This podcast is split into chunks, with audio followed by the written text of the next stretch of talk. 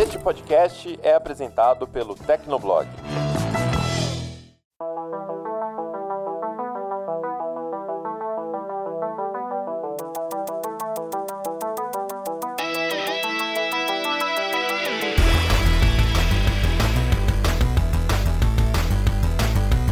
Fala galera, tá começando mais um Hit Kill, o podcast de games do Tecnoblog. Eu sou a Vivi Werneck. Eu sou o Murilo Tunholi. E hoje temos o retorno da participação especial dos nossos queridíssimos Ariel Libório e Ricardo Ciosa. Tudo bom, meninos? Oi, Vivi. Oi, Murilo. Oi, Ari. Tudo bem com vocês? E aí, Vivi. E aí, Muri. E aí, Ricardo. E aí, galera que tá ouvindo o Hit Kill. Muito feliz de estar voltando, ainda mais porque eu não vou editar esse, né, Raquel? Um beijo para você. Que absurdo, gente. Eu gostaria só de pontuar mais uma coisinha aqui. De novo, o Ricardo não cumprimentou os leitores, os ouvintes. Já fala leitores, os ouvintes ouvintes, gente. Que coisa feia, hein, Ricardo? Ai, que mal educado, cara, tá louco. Ouvintes, mil, mil perdões, mil desculpas mesmo. É, vou fazer um só para vocês. Ah, aqui é, são 10 horas da manhã, então bom dia, boa tarde, boa noite, ouvintes lindos e bacaninhas. Ele é muito fofo. Agora estou satisfeita. E bom, galera, antes da gente começar esse programa, eu gostaria de agradecer, fazer uns agradecimentos crocantes a todo mundo que tá comentando, compartilhando, curtindo o Hit Kill, né? Vocês sabem que vocês encontram a gente no seu app de podcasts preferidos nas redes sociais, caçando a gente, ou lá no Tecnoblog, no post que a gente deixa sempre por lá. Então, muito obrigada e continua com a gente. E nesse programa, a gente vai falar do quê? Do quê, do quê, do quê, do quê, do quê? Assinatura de jogos, né? Vamos falar dos Game Pass da vida, das novas assinaturas do, do PlayStation, Nintendo e por aí vai, sem ficar enrolando muito. Vamos pro programa, né? Vamos lá, vamos lá. gente,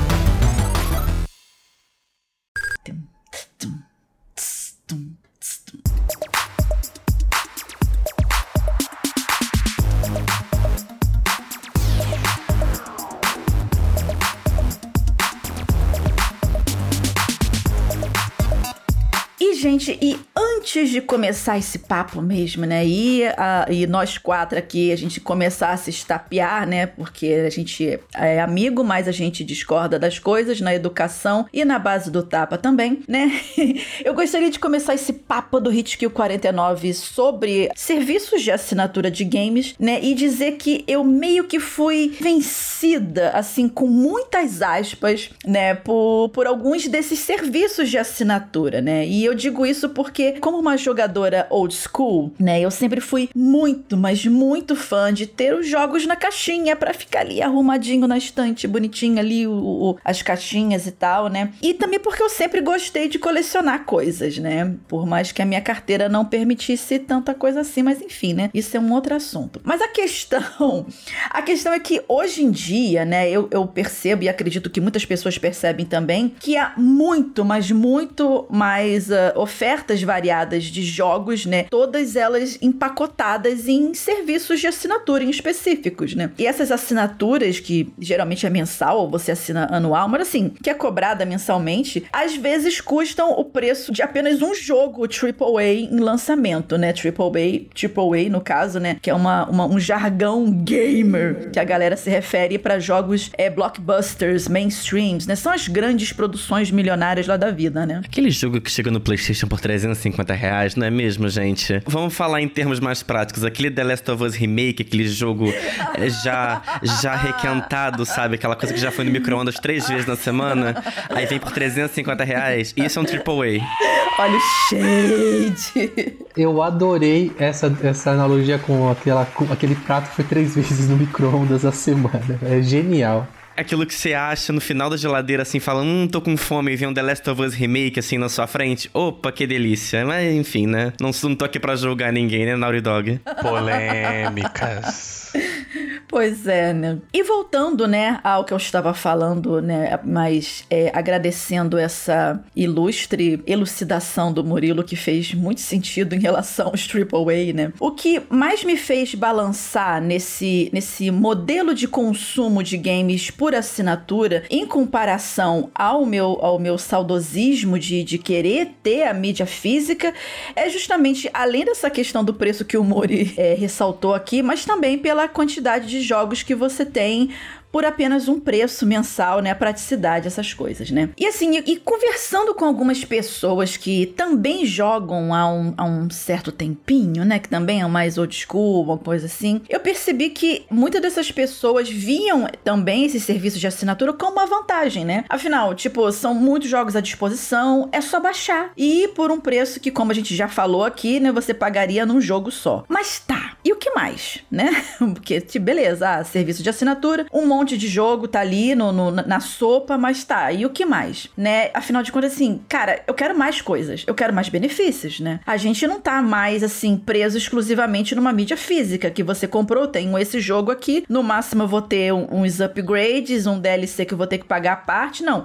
É um serviço de streaming, beleza, tem os jogos ali, mas o que mais? O que mais que esses serviços podem me dar? E um outro questionamento, será que já não tá tudo assim meio parecido um com o outro? E aí, uma coisa, assim, acho que é o pulo do gato que seria, o que que me faria assinar mais um serviço de streaming e não ficar só com o que eu já tenho? Se, tipo, a, as bibliotecas às vezes são muito parecidas por conta dos jogos é, third parties, né, que são a, as parcerias com outras desenvolvedoras. E é exatamente esse o gancho pra gente começar a conversar nesse Hit Kill 49, né? A gente pensou nisso, assim, especialmente agora, né, que, que chegaram os novos planos de assinatura da PSN, que finalmente resolveu se mexer, né, senhorita Sony, né? Porque o modelo antigo de, de, de assinatura da, da, da, PS Plus, nossa senhora, né, já estava mega defasado, né? A, a, a, o Game Pass já passando rolo compressor, então ela resolveu se mexer finalmente. E como eu já falei um pouco do contexto das assinaturas de jogos para mim, né, como que eu vejo essa questão das assinaturas, que eu vejo como uma vantagem, né, apesar de que eu penso que também precisa de alguns ajustes,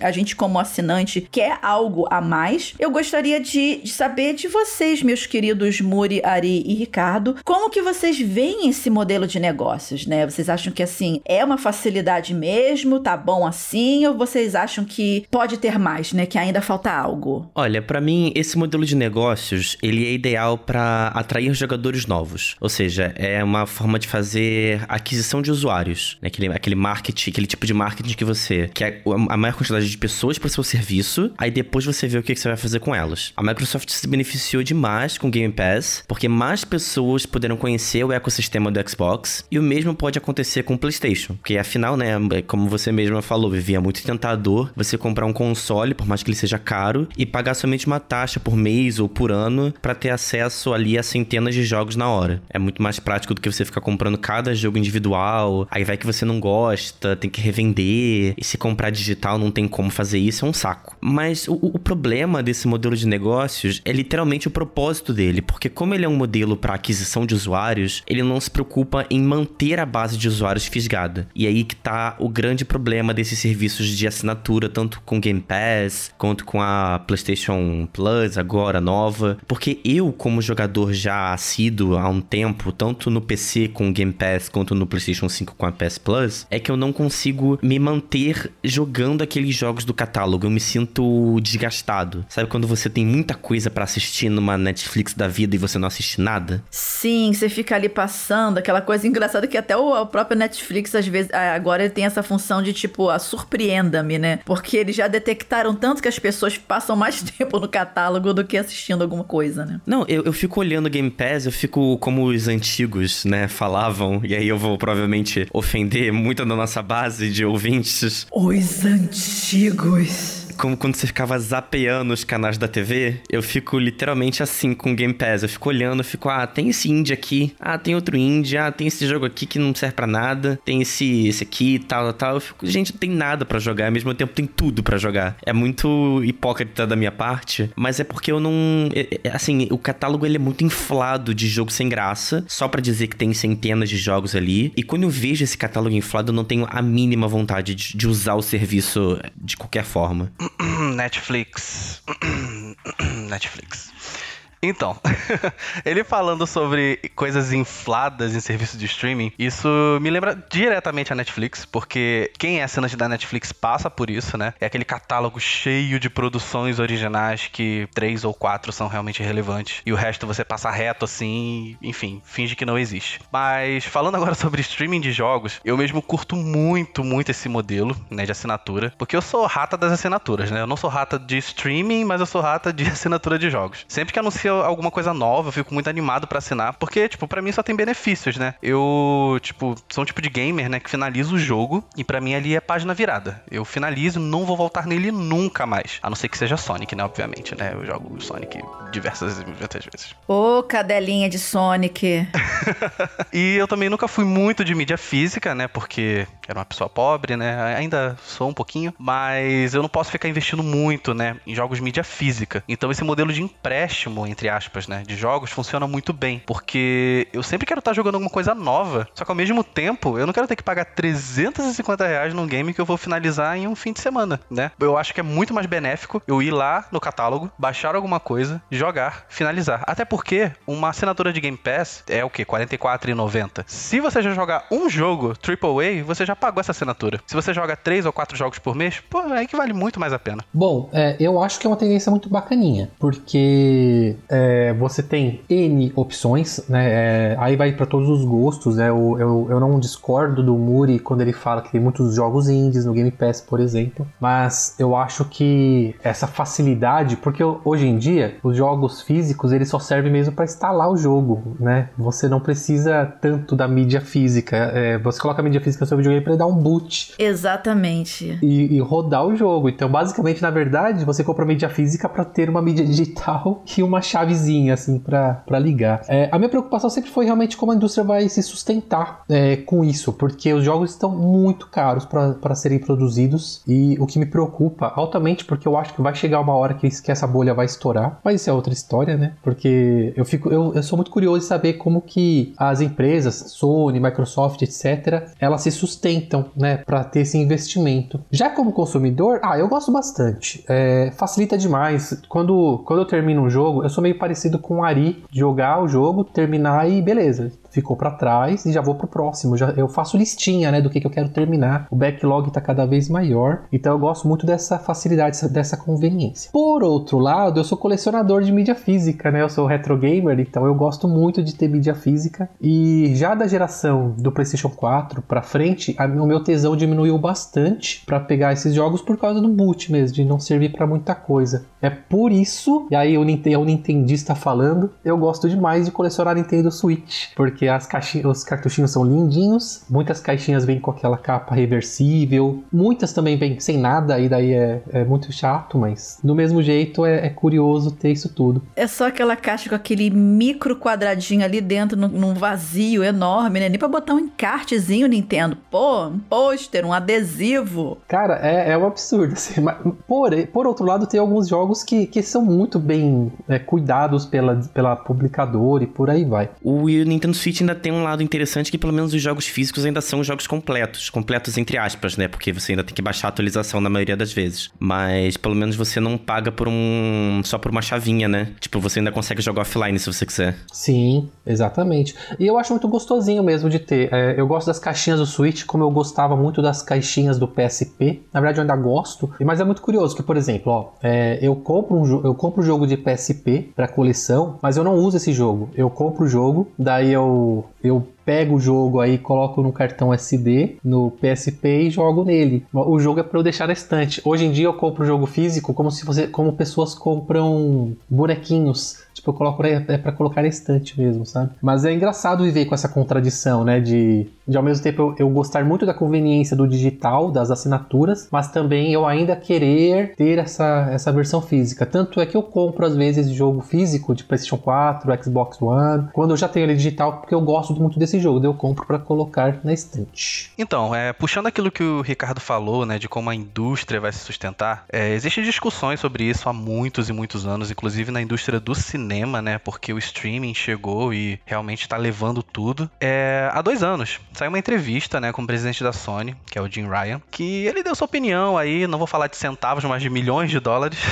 dizendo que, abre aspas, nós queremos fazer jogos maiores e melhores, então colocá-los num serviço de assinatura no dia 1, para nós, não faz sentido, fecha aspas. E agora, recentemente, o CEO da Take-Two, que caso não saiba, é dona da Rockstar, disse algo semelhante. E essa discussão aí sobre custos e é algo que se leva até mesmo para fora do mundo dos games, né, como já disse, e vai parar lá também na indústria do cinema, né? Com a pandemia, né, diversos filmes que foram adiados aí, que não foram lançados no cinema. Alguns deles, né, foram realmente adiados, como até o recente Top Gun, né, que foi adiado por um ano até sair no cinema, até mesmo como filmes da própria Pixar, né, que foram direto para o Disney Plus. E essa discussão, né, de que o streaming vai matar o cinema é muito longa, envolve diretores, produtores e várias empresas, etc. Aí eu fico pensando, até que ponto esse tipo de serviço vai afetar a qualidade dos jogos. Porque o Murilo comentou que quando você entra no catálogo do Game Pass, tem uma infinidade de jogos indies, né? Justamente para inflar ali o serviço. E quando você vai ali na nos AAA, você vê que tem opções ali bem, bem, bem limitadas, né, ultimamente. E se a gente for parar para ver dados sobre o Game Pass, eu abri aqui uma matéria do finance.yahoo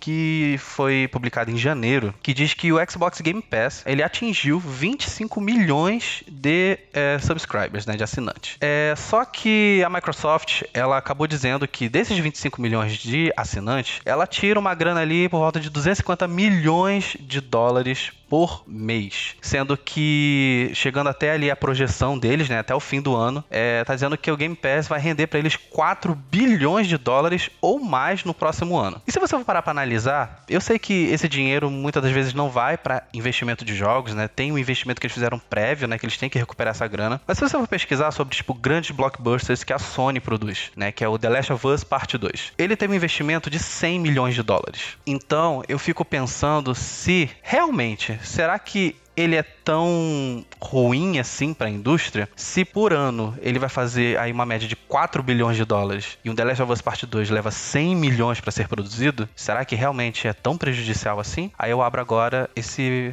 agora esse momento para vocês debaterem sobre isso. Olha, antes de, de, de entrar na responder a sua pergunta, eu lembrei de uma coisa muito interessante aqui, tipo, me fez pensar uma coisa muito interessante sobre essa questão dos indies, né? Ah, os serviços estão mega inflados com jogos indies que que, nem sempre são tão relevantes, aquela coisa. Mas a questão é, olhando sobre a perspectiva do desenvolvedor independente, esses serviços de assinaturas de streaming, eles podem ser, assim, umas portas de entrada maravilhosas, porque muitos deles têm dificuldades para conseguir justamente divulgar os jogos de alguma forma, né? De, de uh, a questão de, de publicador, a questão mesmo de, de divulgação, porque às vezes são estúdios pequenos, né? E você conseguir colocar um jogo seu num catálogo de um Game Pass ou no catálogo agora da Plus, essas coisas assim, pode ser uma, um, uma grande vantagem para esse público também, né? E assim, eu discordo só um pouco dessa questão da, da aleatoriedade, eu adoro me, me embolar com essa palavra, né? De, de jogos independentes, como, como foi citado antes, porque assim, tem muita coisa boa indie nesses serviços de, de assinatura, né? Você às vezes só tem que ou, ou, ou dar uma pesquisada melhor, ou se permitir né, em alguns títulos, né? Porque eu acho que é claro, é claro, é óbvio que a pessoa que vai assinar um Game Pass, que vai assinar um, uma nova PlayStation, uma nova PS Plus agora, que eu sei que tem três nomes diferentes, mas é para resumir, a gente vai falar nova PSN, né? mas que a pessoa, quando vai assinar esse, esses serviços, ela fica focada ali no eu quero os exclusivos, eu quero os blockbusters, e a gente vai até falar sobre isso mais pra frente, né? Mas assim, tem muito indie legal que vale a pena ser jogado nesse, nesses serviços também. Então, assim, e é uma vantagem tanto para quem tá, quem é desenvolvedor tá publicando esse jogo nesses serviços de assinatura, quanto pra gente de conhecer coisas diferentes que provavelmente, se você visse lá um nomezinho lá, tipo é, sei lá, o que, é, Cove Simulator da vida numa Steam e ou qualquer outro lugar, você não ia jogar seus 40 reais pra comprar um Cove Simulator. É aquilo, né? Quando você vai gastar dinheiro, você pensa cinco vezes antes de comprar um jogo.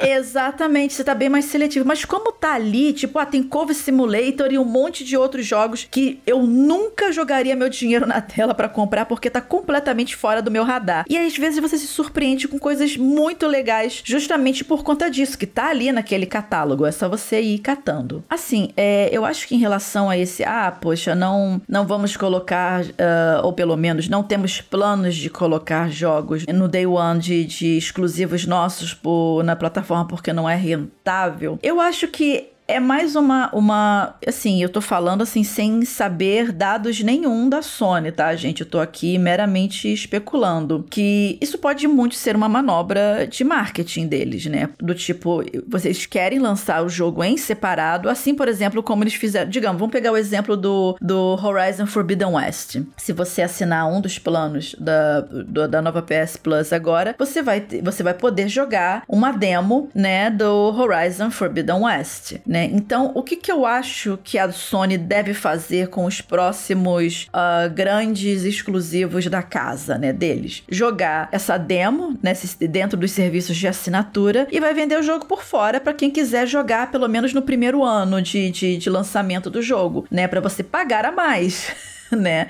E aí depois, se você quiser esperar, depois de um, dois anos assim, esse jogo vai entrar no, em um desses serviços de assinatura. É uma das manobras que a Sony pode fazer. Inteligente? Não sei se muito, né? Porque assim, digamos, o cara, beleza, lançou ali um, um novo God of War, God of War Ragnarok, né? É claro que assim, quem é muito fã, quem tá muito no hype, e eles vão trabalhar muito esse hype em você, acredite nisso, vai comprar ali vai fazer a pré-venda, porque tem os benefícios da pré-venda com itens exclusivos de, de, de pre-order, essas coisas assim. E beleza, você vai comprar, você vai jogar, mas sabendo que esses jogos muito provavelmente vão estar dentro de algum serviço desses de streaming. Então, assim, novamente, eu tô especulando muito aqui, mas talvez isso dele ter falado ah, que não é rentável seja uma forma dele por baixo falar que, olha, a gente vai lançar os nossos exclusivos primeiro separado separado das plataformas de, de assinatura, mas a gente vai deixar uma demo ali para você sentir o gostinho e depois você comprar separado. Se você quiser esperar por um ano ou um ano e pouco, esse jogo vai estar tá no seu catálogo. Mas eu acho que eles não podem, essa é a questão, eu acho que eles não podem falar abertamente disso, do tipo, olha, a gente lançou o, o God of War Ragnarok aqui, mas você não precisa comprar não, tá? Porque daqui a um ano ele vai estar tá no seu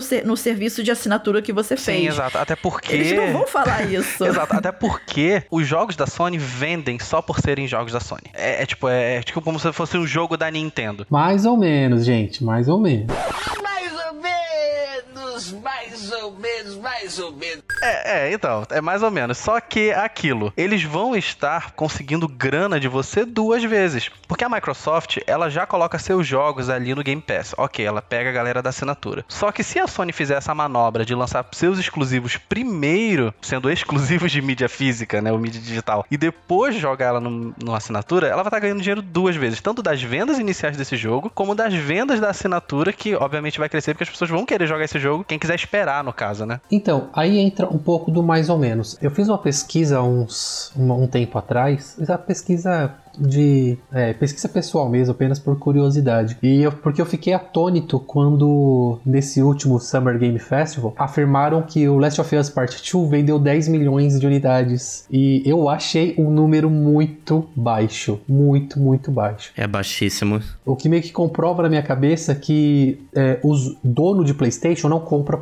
jogos de PlayStation especificamente. No, é só a gente lembrar que no PlayStation 3 e no PlayStation 4, o top 10 de vendas vendas do console normalmente é third party, é Call of Duty, é FIFA. E 10 milhões de unidades de Last of Us Part 2 para uma base instalada de 114 milhões é baixíssimo. Tanto é que Luigi's Mansion 3 do Switch vendeu 13 milhões de unidades. Então, assim, é muito baixo. Então, a, é, pensando nesses números que o Ari falou, que eu não sabia, muito legal saber agora, faz muito mais sentido lançar esses jogos Day One no sistema de assinatura, porque o sistema, acho que o segundo tier do, da, da nova PlayStation Plus já é um pouquinho mais caro. E se o, Play, o, o Game Pass faz aí 250 milhões por mês, então, poxa, faz muito sentido é, colocar esses jogos no Day One, porque muitos jogadores da Sony, eu incluso, compram os jogos muito tempo depois do lançamento porque perde valor muito rápido o jogo do PlayStation, do Xbox também. Na verdade, do Xbox muito mais, ou a mídia física. Mas, por exemplo, o Ghost of Tsushima, do, essa versão completa do PlayStation 5, ela já tá bem barata, mais com de 50% de desconto. Então, pensando aí no, com os dados do Ari, eu acho que lançar no Day One seria muito mais interessante. Cobra aí o valor que é, eu não sei qual é, porque eu, eu só uso a PlayStation Plus para jogar online por causa dos joguinhos de luta. Acho que mesmo se o no plano até mais caro, né, no plano o Premium, né, o Deluxe, acho que seria até bem rentável, né? Eu também acho, eu também acho, porque aí você tem a chance de fazer os jogadores mais casuais que querem só assinatura mesmo conhecer mais as suas franquias e se apaixonar por elas e daí é, manter a, a paixão pela pela, marca PlayStation e por aí vai. Então eu, eu tô com a Ari nessa. É, eu, eu tava me questionando, né, como que ela vai, a indústria vai sustentar, mas aparentemente ela se vira muito bem, obrigado.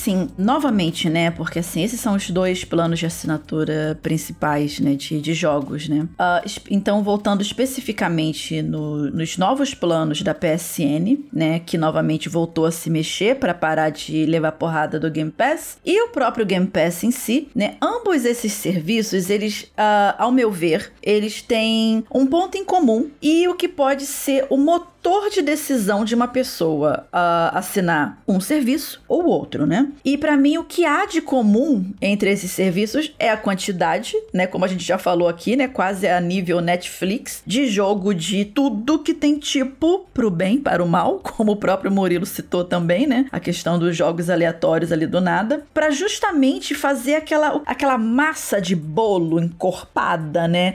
Para ficar tudo ali lindo quando tá pronto, né? Aquela sensação de você abrir assim a biblioteca, nossa, quanto jogo que tem nesse lugar, né? Mas a gente precisa prestar atenção mesmo é no que esses serviços oferecem, além dessa quantidade enorme de jogos, né, para ficar enchendo os olhos da gente. É, e por exemplo, o Game Pass, ele tem, como a gente já massificou aqui, já tem os jogos exclusivos do Day One, e agora com a Bethesda, né, que foi comprada, né, e espera-se, ou melhor, né, esperava-se que esse ano de do, que nesse ano de dois, 2022 começassem a chegar as grandes produções, né, da, dessa desenvolvedora e tal, mas a gente já viu que o Starfield, por exemplo, não vai chegar mais em 2022, né? Ficou para início de 2023, foi isso, Mori? Yes, foi isso. Então, assim, a gente teve essa última conferência, né, da, da Xbox mais Bethesda, para você ver a importância que o, que o Xbox está dando pra Bethesda. Eles colocaram a Bethesda no, no, no título da, da, da, da, apresentação deles, né? Inclusive, o, o gameplay do, do, Starfield eu gostei bastante, que é uma coisa meio, meio Fallout no espaço e tal, uma coisa assim, né? Eu espero que dê certo, apesar de eu não ter... Já, só um pequeno parêntese, né? Apesar de eu, de, um, de eu ainda sonhar com a Bethesda jogar fora o, o, o modelo de, de, de bonecos que eles fazem pros NPCs, porque ninguém mais aguenta ver aquela cara de Skyrim em tudo. Pelo amor amor de Deus, vamos melhorar esse character designer aí de vocês porque tá tenso. Mas fora isso, o jogo parece estar tá maneiro. Mas o que eu quero dizer é, em relação ao Game Pass, tem os jogos exclusivos no Day One com a Bethesda, a gente esperava que nesse ano, pelo menos, chegassem mais exclusivos pro Game Pass. Porque, por exemplo, o, é um serviço excelente, mas ainda carece de exclusivos da casa. A gente tem é, o Halo Infinite, tem o Forza,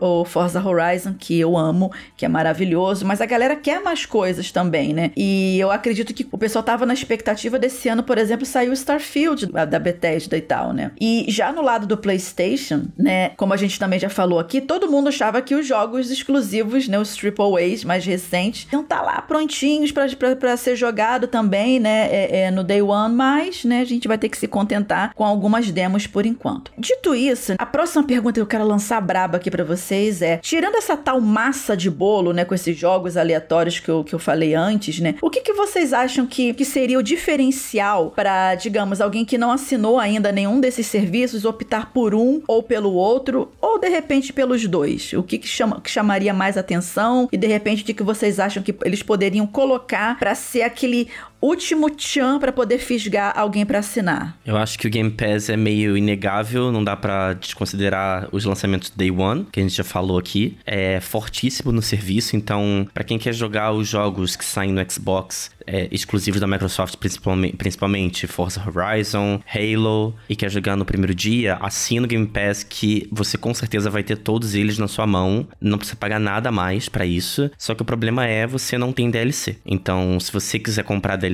você não só precisa comprar o jogo completo, como os DLCs, porque aí me corrijam se eu estiver errado, porque eu não, nunca fiz isso, mas eu acho que não tem como comprar DLC pro jogo do Game Pass, tipo, sem comprar o jogo completo. Eu só eu só acho o Game Pass um pouco limitado, porque ele não oferece os DLCs direto ali, né? Você tem que, de qualquer que jogar algum conteúdo extra, você ainda tem que comprar por fora, de, de qualquer forma. É, você não precisa comprar o jogo inteiro, mas é, o jogo base, no caso. Mas ainda faz falta. É, já o, o PS Plus, eu acho que o mais interessante dele são os serviços que ele oferece, fora os catálogos de jogos grátis, que é a novidade. Porque o, o Game Pass, ele tá junto do da, da, Xbox Live no plano Ultimate, mas se você só assinar o Game Pass, você não tem os benefícios da Xbox Live, que é jogar online, é, ter acesso a certas uh, promoções, a, a, resgate de jogos de graça. Já o PS Plus tá tudo incluso num pacote só. Então você, além de ter o, o catálogo de jogos lá novo, você tem descontos exclusivos na PS Store, você tem a possibilidade de jogar online, armazenamento de saves na nuvem, todas aquelas vantagens que a gente já conhecia, né? O resgate de jogos gratuitos, ali à sua disposição. Eu acho que também o PS Plus, ele é ideal para quem é fã de jogos da Sony, porque, por exemplo, o plano Deluxe, que é o maior plano nosso aqui no Brasil, ele oferece para você baixar jogos antigos, né, de PS1, PS2 e algumas versões remasterizadas de jogos de PS3 à vontade. Então, para quem é mais saudosista ali, quem jogou os consoles antigos, pode ficar interessado por isso.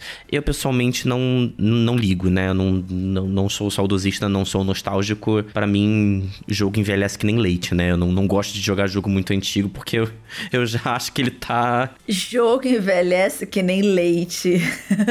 é, assim, é, é porque eu sou muito ligado à jogabilidade. E, tipo, pega um jogo que ele é muito bom em enredo, mas tem uma jogabilidade toda travada, eu já não consigo mais, gente. Me desculpem aí quem gosta de jogar em TV de tubo, jogo antigo e tal, mas eu não consigo. O Ricardo tá quase morrendo nesse momento agora. Ele está espumando. Ele está espumando. eu gosto tanto do Murilo que eu fico pensando: não, não, tudo bem, ele pode, ele pode. Passando pano pro Murilo. Ele passa pano pra mim, gente, é isso. Ai, eu, eu, eu, eu, tenho esse direito, mas eu respeito muitos retro gamers, acho muito bacana quem gosta. É uma coisa Tem minha até pessoal. amigos que são. Tem até amigos que são. mas é uma coisa minha pessoal, gente, me desculpe, mas eu acho que o PS Plus é indicado para quem é retro gamer de PlayStation, principalmente, e o Game Pass é para quem quer jogar as coisas Day One. Para mim esses são os dois públicos alvos desses dois serviços. A melhor coisa para mim desses serviços é, obviamente, a oportunidade de conhecer novos títulos, né? Como a Vivi tinha falado sobre os jogos indies, né, lá no outro bloco, é de ter essa vitrine, né, de você ver essa infinidade de jogos e você dar chance para jogos que você não daria se tivesse numa loja, você tivesse que pagar o preço cheio dele, né? E além disso, é obviamente reviver a experiência com jogos clássicos, porque diferente do Murilo, que acha que o jogo envelhece que nem leite, é assim, ele envelhece que nem leite obviamente, porque a jogabilidade realmente é muito, é, foi muito refinada, né, nessas últimas décadas. Só que eu, eu sou muito saudosista. Eu gosto muito de jogar jogos antigos. Isso para mim é um, foi um, é um reforço, né? Tanto é que foi isso que me fez assinar o novo, a nova assinatura, né, do, do Nintendo, né, que veio o emulador de Nintendo 64, que eu amava, eu tinha esse console, e o Mega Drive. É, nessa grande maçaroca aí, né, de lançamento que a gente vive, é, eu acho muito legal, né, a gente ter essa coisa de, ah, jogos que estão saindo do serviço, jogos que estão estão chegando e você chegar lá e falar: caramba, eu vou dar uma chance para esse jogo aqui. Nossa, o trailer desse jogo aqui parece interessante. A capa desse jogo é bonita. Inclusive o Diego, né, que é o meu namorado, ele faz muito isso. Ele olha o Xbox Game Pass, ele gosta de jogar o começar a jogar um jogo por causa da capa, se ela for bonita ou não. Esse é o, o critério dele para começar a jogar algum jogo. Que maravilha. Vamos contratar designers então para qualquer Exatamente. jogo bosta, qualquer jogo merda, fazer uma arte linda que ele vai baixar. Exatamente.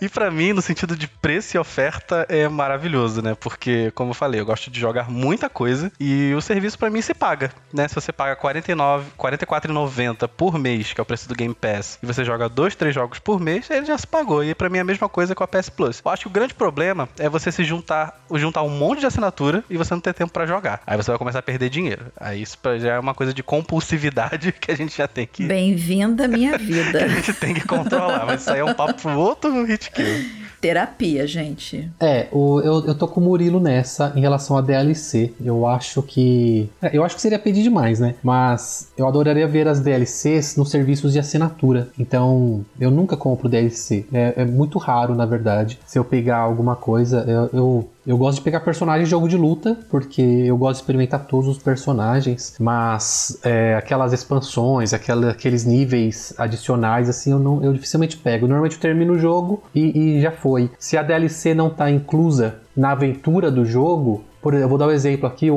o Zero- o Horizon Zero Dawn, que tem o, o Frozen Wilds, e ele tá lá no mapa do jogo, né? Depois que você já o adicione, por aí vai. Então, aí foi gostoso de chegar num certo nível e falar, "Ah, agora eu vou fazer o Frozen Wilds que tá ali. É como se fosse uma outra missão do jogo. Agora você tem que abrir o menu e clicar lá, ó, no, é, segundo DLC, acio- acionar e você poder jogar, eu não, não me animo. Então, se tivesse esse conteúdo de DLC, né, de jogos como Assassin's Creed Valhalla ou as expansões de Witcher 3, que eu tenho a edição completa, mas nunca joguei as expansões. Eu sei que eu deveria jogar. Calma, gente. Eu sei, eu vou jogar um dia. Prepara sua vida, tá? Que ela vai ser consumida. É, imagino. Mas eu acho que seria legal. Eu acho que seria muito bacaninha você ter essa opção de DLCs é, também incluso nesses serviços. E aproveitar que o Ricardo falou agora, né, gente? Vamos lá, né? E a Nintendo? Como é que a Nintendo fica nessa história? Então, antes dele, dele fugir, eu vou summonar o Ricardo aqui de novo, né? Porque a gente já comentou em outros episódios aqui do Hit Kill que o, o Ricardo é o nosso nintendista com consciência de classe, né? Porque ele gosta, mas ele sabe que é tudo muito caro,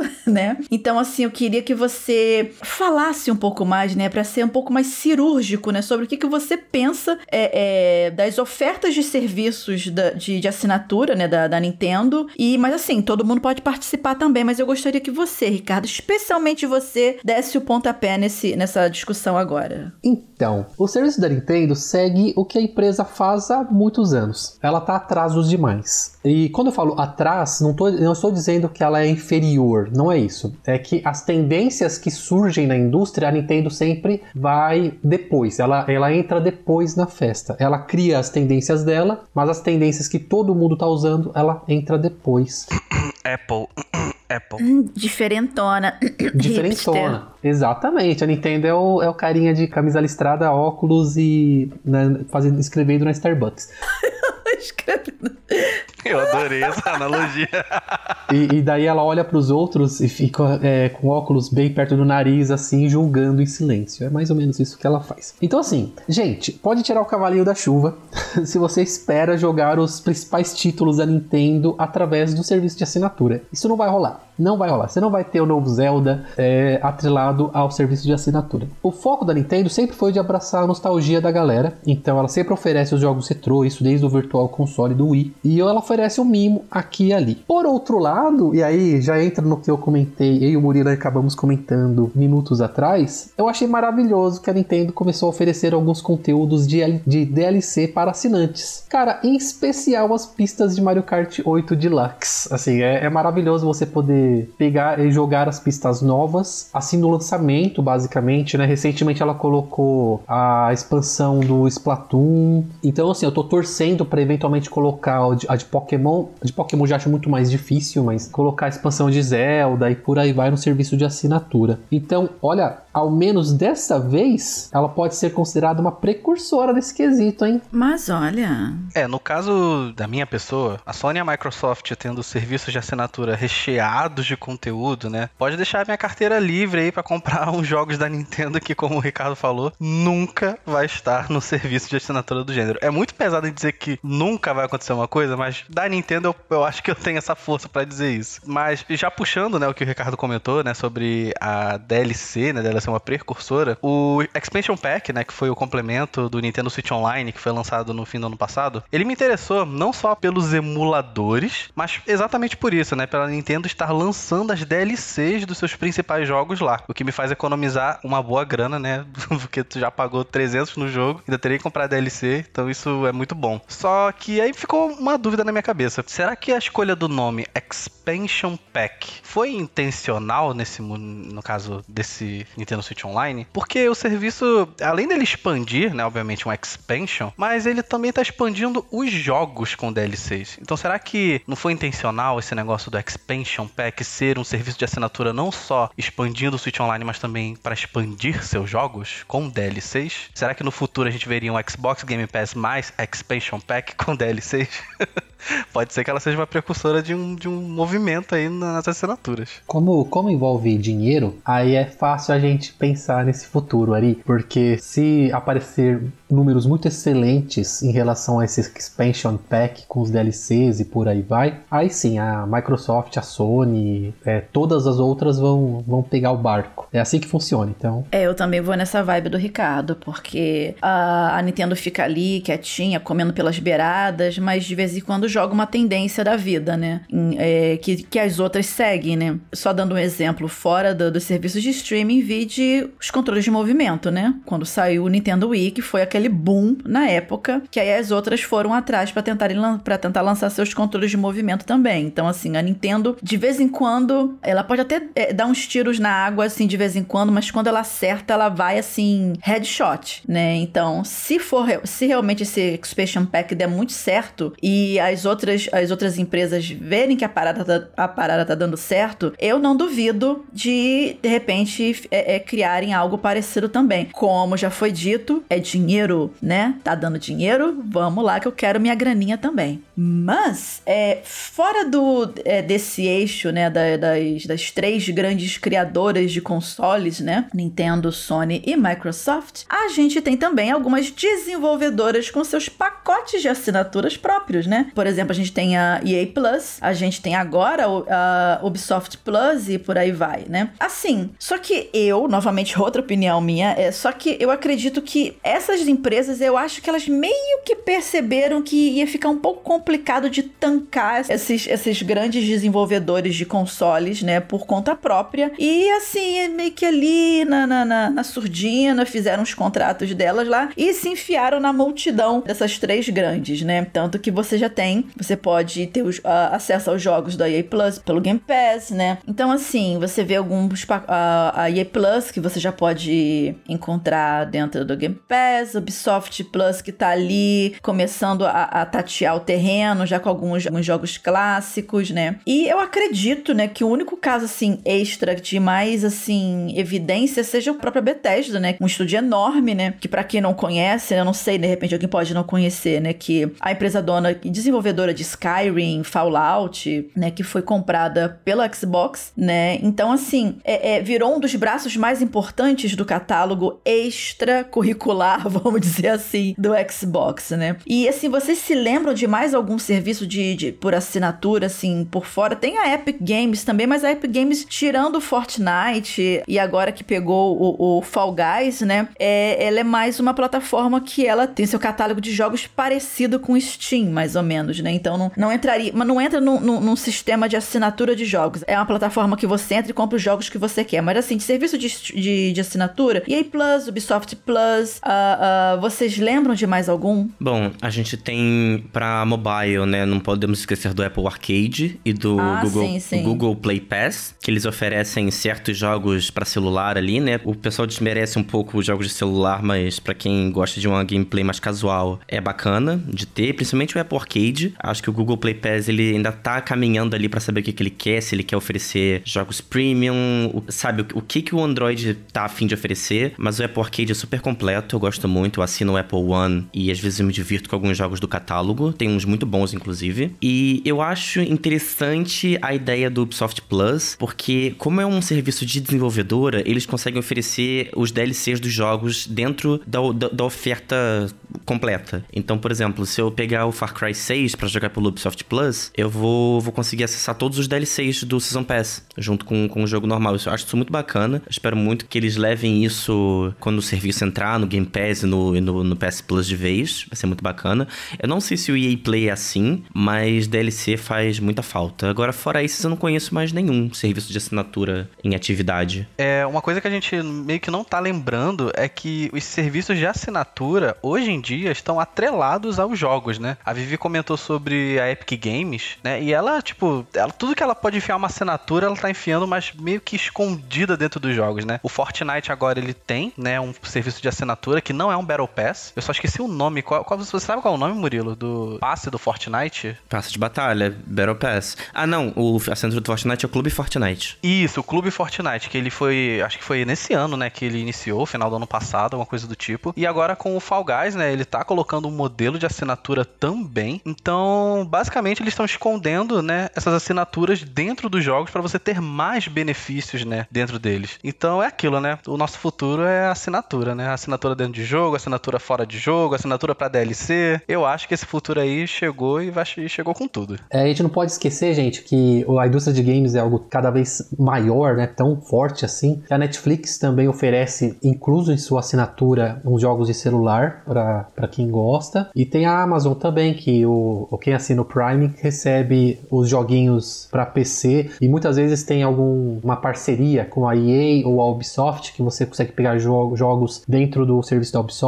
ou dentro do serviço da EA. Eu sou quase um Ari nesse, nessa situação. Eu assino tudo. Então, então eu acabo pegando mais jogo do que eu terei tempo na minha vida. Dinheiro na tela. Pois é. E foi muito interessante para aquilo que vocês comentaram agora, né? Só pra gente é, amarrar esse papo desse Hit Kill número 49, porque realmente, né, é, inclusive o título desse episódio, né, Nova Era dos Serviços de Assinatura, porque realmente é uma nova era para quem tá, é, é para quem joga, né? Eu vejo cada vez mais a questão das mídias físicas como algo que vai ficar mesmo mesmo no colecionismo, porque a praticidade de se ter o jogo digital, você baixar e jogar, e, e por exemplo, em casos como, como Game Pass, você pode jogar no PC e, e, e o save está sincronizado em nuvem, né? O próprio Battle.net, né? Jo uh, jogos que você pode pegar, o, o, Diablo Immortal também, né? O atual vício daqui do, do pessoal do, do TB, que você joga no celular, mas o save está em nuvem. Então, essa questão, essa facilidade de transporte de saves que não precisa precisa mais ficar preso no, no console, alguma coisa assim, que serviços online de assinatura proporcionam de você fazer o, o upload para nuvem. É a questão da variedade de jogos, de catálogo, da oportunidade que você tem de conhecer jogos novos que talvez você jamais batesse o olho e falasse, ah, beleza, vou jogar isso daqui. Mas assim, que, que você tem a oportunidade de instalar, porque tá ali na sua frente, você assinou, ah, pô, que mal tem, né? Vou baixar aqui. De repente você abre um outro universo na sua cabeça que você não sabia que tinha, né, de preferência de jogos, essas coisas. Então, eu tenho uma visão muito positiva dessa, desses serviços de assinatura de jogos, né? É, é claro que assim, você sempre você tá assinando um negócio, você quer mais benefícios além de só ter jogos em catálogo. É claro que você quer jogos específicos da, uh, uh, exclusivos de cada empresa no catálogo também, porque você não quer ter que pagar por fora uh, jogos que vão acabar que que triple A's da vida, tendo que, sendo que você tem um serviço de assinatura, mas isso vai muito de cada empresa também. E eu acredito que, assim, a, a pergunta que, que fica é sempre: a ah, qual eu deveria assinar? Primeiro, que tudo depende de muita coisa. Depende de quanto você tem para investir financeiramente nesses serviços, depende de quais plataformas que você tem disponíveis para você jogar e também depende do tempo que você tem para investir nisso, né? Então você vê o que mais te agrada aí em relação a, a exclusivos, em relação a benefícios extras, em relação a diferentes tipos de plataforma para jogar, se um só te prende num lugar, se outro te dá mais oportunidades e tal. Isso, então, agora você pode também usar o, xCloud, você não precisa necessariamente ter um Xbox para jogar, entendeu? Então, assim, há maneiras e eu acredito que vão aparecer mais de você poder jogar. Mas é claro, nem tudo é de graça na vida, né? Porque são empresas, empresas querem ganhar dinheiro, o seu dinheiro. Então, assim, não não tem jeito, você vai ter que pagar por algumas coisas, mas eu acredito que como a concorrência concorrência agora vai ficar legal, especialmente depois da, da Sony resolver ter, ter se mexido e botado os novos planos aí, eu acredito, né, que essa, que essa briga, né, vamos dizer assim, vai ficar mais interessante para nós consumidores e vamos ver o que, que os próximos meses, né, e anos nos reservam em relação a esse tipo de serviço. Mas a minha perspectiva é positiva e eu acredito que essa seja uma tendência que vai permanecer por um tempo. Agora a gente só tem que ver se essa bolha não vai estourar e jogar tudo pro alto, né? Ou até que alguma coisa melhor possa aparecer no futuro, quem sabe, né? A gente tá aqui achando que é tudo um mar de rosas, mas às vezes alguma coisa melhor pode aparecer pro futuro. Eu só espero que as empresas briguem muito. Eu quero que elas briguem. Sim, eu, briga, se briguem matem. pra cacete, porque aí Isso. quem ganha é a gente. É só isso. Com certeza. Mas agora eu queria levar essa discussão pra você que tá ouvindo esse Hitkill 49. O que, que você acha dos serviços de assinatura que estão, assim, botando muita banca? Às vezes tá entregando mais, às vezes tá entregando menos, às vezes tá embolando tudo ali. Ah, não, a gente não tem jogo aqui, mas toma esse monte de jogo aleatório aqui. O que, que vocês estão achando? Vocês estão curtindo? Vocês não se importam por esperar por jogos impactantes e tá bom do jeito que tá? Conta pra gente no post que vai ficar lá no Tecnoblog. Caça a gente nas redes sociais. Manda um e-mail pra hitkill.tecnoblog.net. Só conversa com a gente.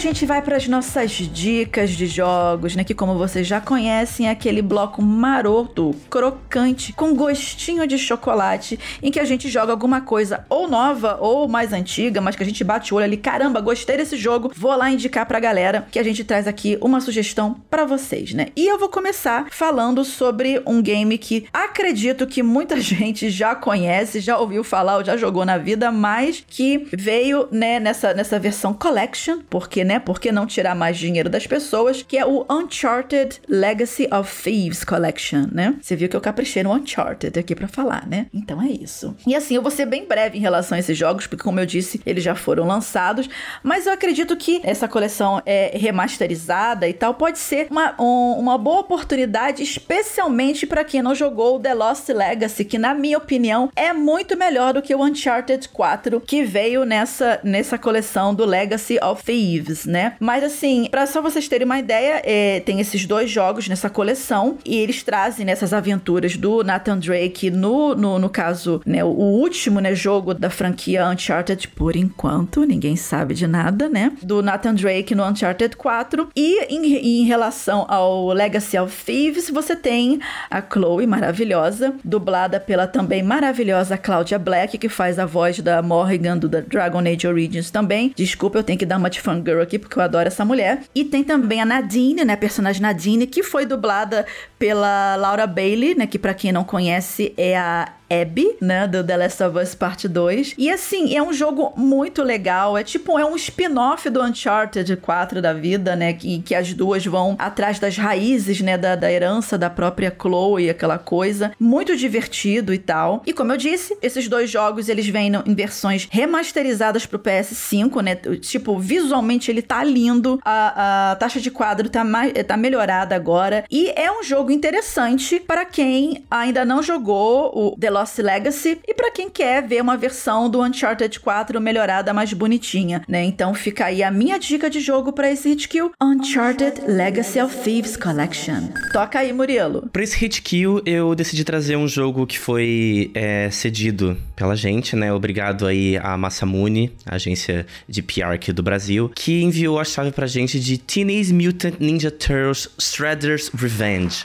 Vivido do meu, do meu inglês. Ai, adorei, gente. Que é nada mais, nada menos que o jogo mais recente das Tartarugas Ninja, pra quem curte. É, é um beat'em up muito gostosinho, bem inspirado nos beat'em ups clássicos de fliperama, só que ele tem algumas coisas modernas que deixam ele ainda mais legal, que é a possibilidade de jogar em multiplayer, tanto offline quanto online. E isso com suporte até seis jogadores. Imagina seis pessoas numa telinha com... Seis Se- tartarugas? é, não, quatro tartarugas e mais dois personagens. Não tem seis tartarugas ninjas. Ah, por isso que eu ia falar, ué. Não, calma, calma lá. Não temos tantas tartarugas assim. mas imagina seis jogadores numa tela de beat'em up, batendo e socando e chutando tudo que tiver na frente deles. Você pode jogar, você pode escolher, né, jogar com os clássicos Leonardo, Donatello, Michelangelo, Rafael, que são as quatro tartarugas ninjas, mas também você pode jogar com a April, né, a repórter, a jornalista, e o Mestre Splinter. E você ainda pode desbloquear um personagem mais pro final, que é o Casey Jones. Então você tem, na verdade, é, sete personagens para seis pessoas escolherem à vontade. E assim, o jogo ele tem várias referências, tanto ao desenho clássico das Tartarugas Ninja, quanto a diversos jogos de luta clássicos também, como Street Fighter, Mortal Kombat, tipo, os movimentos que os personagens fazem, os, os kits de golpes que eles têm para usar. Isso é muito bacana, assim. O jogo ele é super divertido. Ele é muito. Como eu posso dizer? É muito fiel ao desenho, né? A obra das Tartarugas Ninja, mas também é muito fiel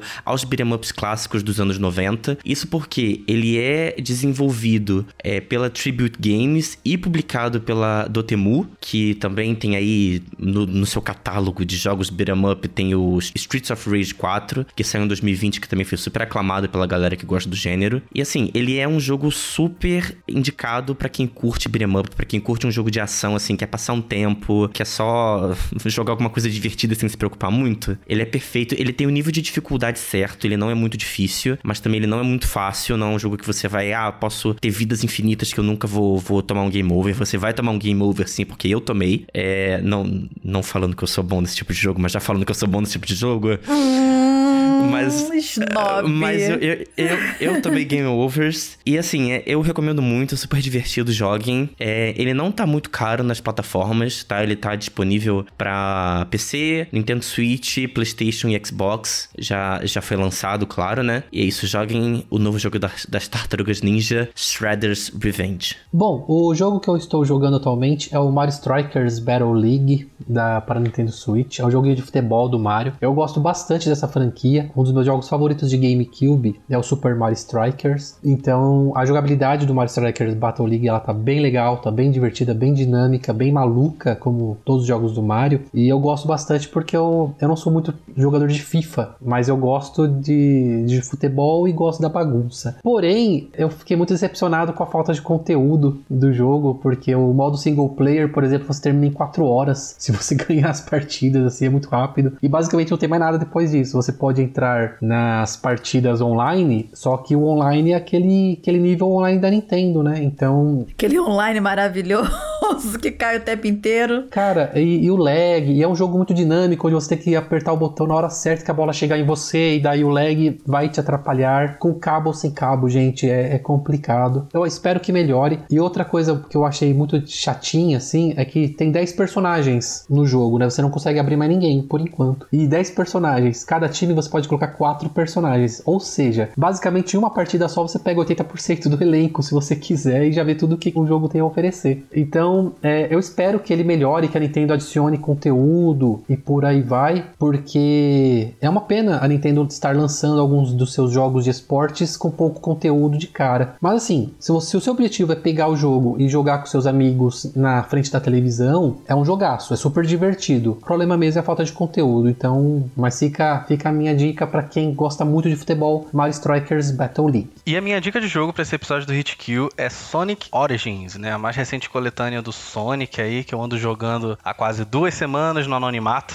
Inclusive, eu quero agradecer a SEGA por ter enviado o jogo na versão de PlayStation de forma antecipada. Muito obrigado, SEGA. E, bem, essa coletânea ela abrange os jogos da saga principal do Sonic, né? Lá do Mega Drive: o Sonic 1, Sonic CD, Sonic 2 e o maravilhoso, perfeito Sonic 3 e Knuckles. E... Sim, maravilhoso, melhor de todos. e pela primeira vez, né, esses jogos estão portados nativamente para os consoles de nova geração, ou seja, eles não são emulados. E isso tem muito benefício porque eles puderam consertar bugs que tinham nas versões originais. E eu tenho que dar os parabéns para a Sega porque durante a minha gameplay eu não tive nenhum problema com bug visual e queda de frames. Então foi maravilhoso nesse sentido. Além do primor técnico, né, desses jogos, a cereja do bolo mesmo, o que faz essa coletânea brilhar para mim é a presença do Sonic 3 and Knuckles, que está pela primeira vez na história em widescreen em toda a sua glória, né? E isso é muito importante, né, para os fãs que há muitos anos pediam por um port desse game, que é considerado por quase toda a fanbase aí e a Vivi como o melhor jogo do Sonic. Yes, yes! E eu fiquei muito feliz em ver o carinho dos desenvolvedores com o game, porque até algumas animações foram refeitas né, e adicionadas também para dar mais profundidade na história desse jogo. E por falar em animação, o Sonic Origins ele tem um modo história, né, que conecta todos os quatro jogos e essa conexão ela é feita por pequenas animações assim belíssimas que conseguiram ficar ainda mais bonitas que a série Sonic Mania Adventures, né, que foi lançada no YouTube e no canal do Sonic em 2018. E me deu aquele quentinho no coração que só quem é fã sabe. Inclusive a gente conheceu a história de como o Sonic conheceu o Tails, né, como eles se juntaram e se tornaram um time, né? Isso é bem legal. E sobre o jogo em si, né, o Sonic Origins ele traz dois modos, né, o modo aniversário e o modo clássico. No primeiro você tem vidas infinitas, joga em widescreen, e ao invés de você coletar vidas quando você atinge os 100 rings, você ganha coins, né, que são obviamente moedas, que você pode usar para ter uma segunda chance nos Special Stages, caso você falhe em pegar a esmeralda, ou usar no museu, que lá você desbloqueia coisas maravilhosas sobre a história do Sonic, né, como capa de cartucho, manual, artwork, música de outros jogos e por aí vai. E tem o modo clássico, né, se você for classicista, que você joga como no Mega Drive, né, com em 4.3, que é a resolução quadradinha, e com contador de vidas. A gente também tem umas adições menores, né, como o modo espelhado, onde você joga o game ao contrário, o que deixa eles bem desafiadores, porque você não tem aquela memória muscular da infância que não vai te ajudar, né, porque só tá acostumado a apertar pra direita. A gente tem o modo missões, que lembra muito as missões secundárias de Sonic Generations, onde você precisa passar por desafios no menor tempo possível, isso rende rank, e esses ranks rendem moedas pro museu. E por fim, a gente tem a Batalha de Chefões, que é basicamente um modo sobrevivência, onde você enfrenta os bosses de cada jogo em sequência. E esse sim eu achei muito complicadinho, porque tem os bosses que são bem chatinhos de passar com uma vida só, principalmente os do Sonic 3 e Knuckles. Ah, e tem uma coisa que eu esqueci de comentar. No começo de cada game, você escolhe se quer jogar com o Sonic, com o Tails e com o Knuckles. Isso em quase todos os games, né? Porque eu não sei por qual razão não é possível jogar com o Knuckles no Sonic CD. E para finalizar, né, eu acho que o grande erro no Sonic Origins, para mim tá no preço de lançamento. Ele tá na média dos 220 reais, que para mim não se justifica. Com certeza, um jogo que, que milenar já, só porque tem as firulas extras ali, botar preço de AAA. Exatamente. É aquilo. A coletânea tá extremamente bem feita, tá nativamente portada, recheada de adicionais. Mas é aquilo, a experiência dos jogos não vai ser muito diferente do que você teve no Mega Drive, sabe? Eu recomendo o Sonic Origins, assim, para todo mundo. Eu acho que quem gosta de Sonic, quem não gosta, tem que ter Sonic Origins. Mas no lançamento, eu recomendo pros fãs do Sonic, né? Ou para aqueles que nunca tiveram contato com os jogos clássicos do Sonic e querem muito experimentar. Porque, assim, tem que falar, é aqui que você vai encontrar a versão definitiva desses jogos que são muito maravilhosos. É, então é isso, né? Sonic Origins é minha dica de hoje e ele tá disponível para várias plataformas, né? Switch, PlayStation 4, PlayStation 5, Xbox One, Xbox Series S e X e PC pela Epic Games e Steam.